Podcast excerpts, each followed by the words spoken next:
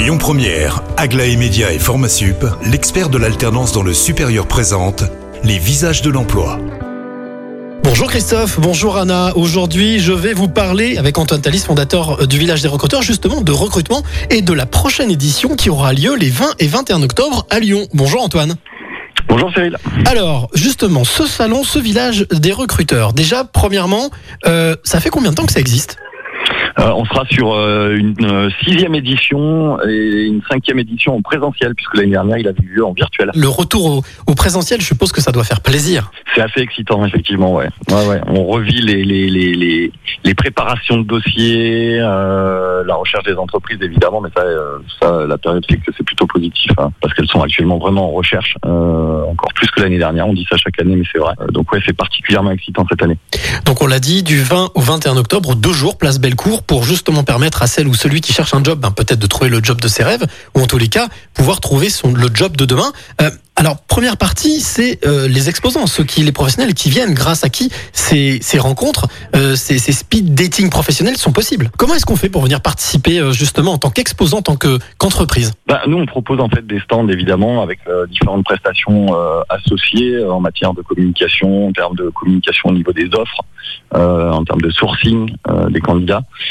Et le plus simple, en fait, si un professionnel est intéressé aujourd'hui, c'est de se connecter sur le villagerecruteur.fr ou le site de l'agence aglaevents.com euh, et nous envoyer en fait une demande d'info, tout simplement. et, pour euh, ceux justement qui ont envie de trouver un job, ben, pour tous les autres, les visiteurs, déjà, euh, comment est-ce qu'on s'y prend? Est-ce qu'il faut s'inscrire? Est-ce qu'il faut prendre ses devants? Alors, il n'y a pas d'inscription nécessaire. Maintenant, moi, je conseillerais aux candidats en fait d'aller se connecter sur le villagerecruteur.fr. Euh, toutes les offres d'emploi seront mises en ligne à J-15 avant l'événement. Euh, D'une part, pour pouvoir repérer en fait les offres euh, qui l'intéressent. On donne la possibilité aux candidats de candidater en ligne auprès des entreprises. Euh, C'est une manière aussi de multiplier les chances de se faire repérer. Euh, et là, dans ces cas-là, une inscription est nécessaire de manière à pouvoir envoyer son CV et, au recruteur. Euh, sinon, après, pour l'événement de jour J, pas d'inscription nécessaire euh, également. Euh, par contre, se présenter le jour J euh, au plus tôt euh, avec un CV imprimé en multi-exemplaires. Euh, L'idéal, c'est d'avoir au moins une dizaine de CV euh, de manière à pouvoir les laisser aux entreprises rencontrées.